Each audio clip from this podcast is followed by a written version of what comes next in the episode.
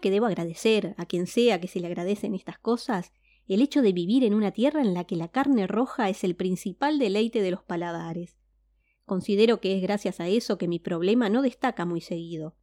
Bueno, la palabra problema tal vez sea muy grande para referirse a lo que me pasa, pero les digo que no es algo sencillo tampoco. Ser el único escollo que amigos o familiares pueden tener genera en mí un escosor tan profundo que no me permite ser parte del holgorio del momento. La cosa es que yo no como pescado. No lo hago desde hace ya varios años. Esa es mi situación, o problema, si lo prefieren. Cada vez que llego a una fiesta, celebración o a una simple reunión, ruego que al cruzar la puerta sea un aire ahumado el que me reciba. Ya saben, el típico olor del asado sobre las brasas. Solo así disfruto de la estadía con mis seres queridos. Sin embargo, fueron pocas pero recordadas las ocasiones en las que algún pescado apareció en el menú. Esas veces tuve que negarme a comer, no tuve muchas opciones. Las excusas siempre me fueron simples en esos casos, dolor de estómago, haber comido antes de llegar, etc. Me limitaba a solo tomar un poco de vino y masticar algún aperitivo, pero fueron momentos en los que no pude evitar sentirme completamente fuera de la cena. La última vez que me pasó fue en un cumpleaños. Compartíamos un enorme patio verde que brillaba con cada rayo que se le caía al mediodía. Muy al fondo estaba la parrilla, lejos, sobre su propio perímetro marrón. Cuando me acerqué, vi un enorme pez dorado que dormía sobre las brasas que disparaban una que otra chispa de a momentos. Estaba abierto de par en par, dejaba lucir su carne blanca y era hipnótico ver cómo le chorreaba el jugo salado. Se veía tan suculento, tenía un perfume tan apetitoso, Casi que el viento al pasarle por encima le cortaba los flancos. Y ahí estaba yo, sin querer probarlo, sin desearlo un poco siquiera. Admito que yo era gustoso de casi todos los frutos del agua, sean de mar o de río, pero hace tiempo que ya no más. No porque no quiera, es solo que no puedo. Todo gracias a mi padre. O por culpa de este, mejor dicho. Una mañana, que de tan común no podría ponerle el nombre de una fecha, hablábamos con un mate de micrófono. Ese día le pedí que nuestra cena de fin de semana fuera un gran pez a la parrilla. No me miró, solo sopló con los labios medio cerrados que él ya no comía pescado. Me pareció extraño. Había visto muchas fotos de él pescando y comiéndolos de las más diversas formas. Le pregunté a qué se debía su rechazo y me respondió, esta vez sí mirándome, que en Buenos Aires él no comería pescado. Me quedé en silencio, elevando con agua nueva y caliente la yerba del mate. Él notó que mi silencio escondía cierta incomodidad, y así era. Tuve miedo de que, por indagar tan suelto y despreocupado, hubiese pisado algún tabú que él no ocultó bien. Tomó su turno de infusión y me dijo Acá no se puede comer pescado.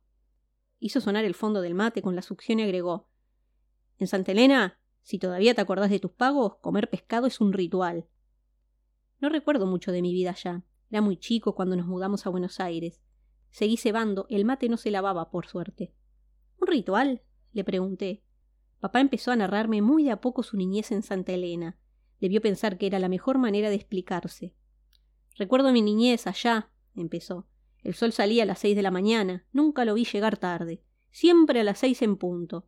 Me acuerdo que iba a las riberas del Paraná a pescar y tener así mi comida del mediodía, porque el guiso a toda hora, por más rico que salga, te termina cansando.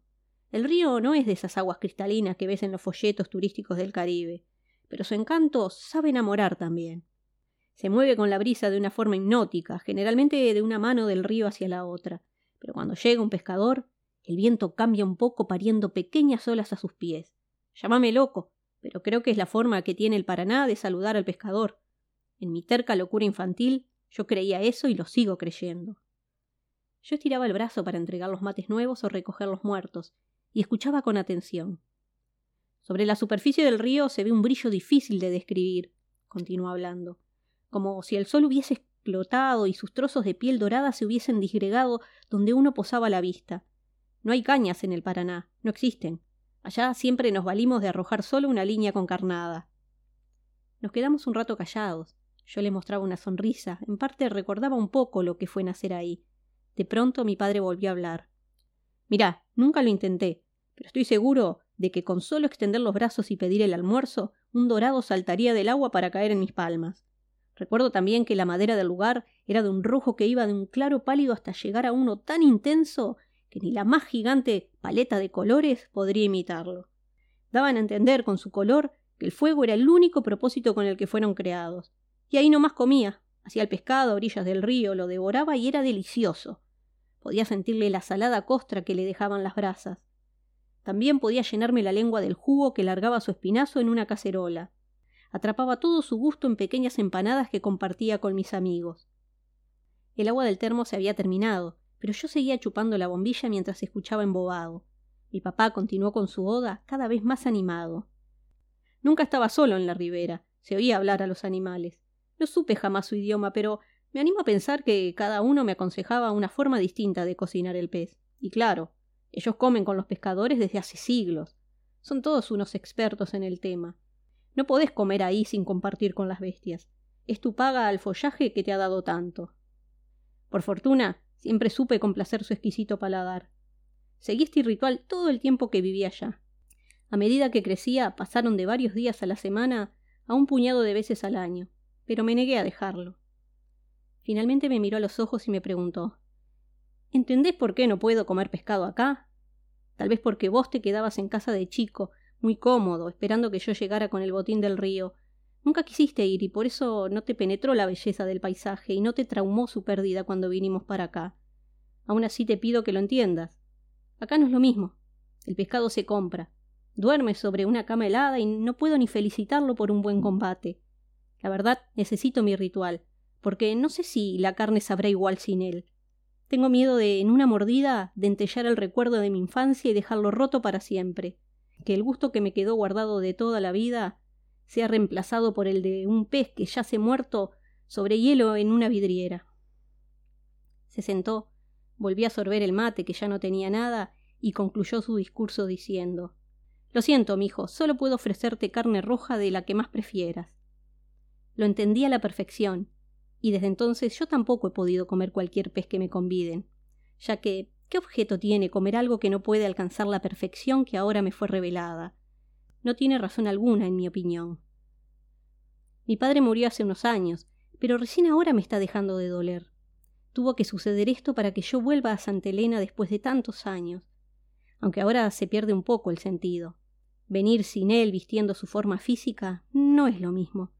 Nunca me pudo enseñar a pescar. Yo no se lo facilité tampoco. Es más, me negué casi siempre. No pudo iniciarme como un futuro sacerdote que oficie en su ritual de las costas del Paraná. Temo cocinar un pescado y que sepa como un puñado de ceniza, como las suyas, que ayer solté en el río. Sus cenizas lo tiñeron de gris, apenas un segundo. Me gusta pensar que son ellas las que ahora adoban a los dorados que tanto nos gustaba comer.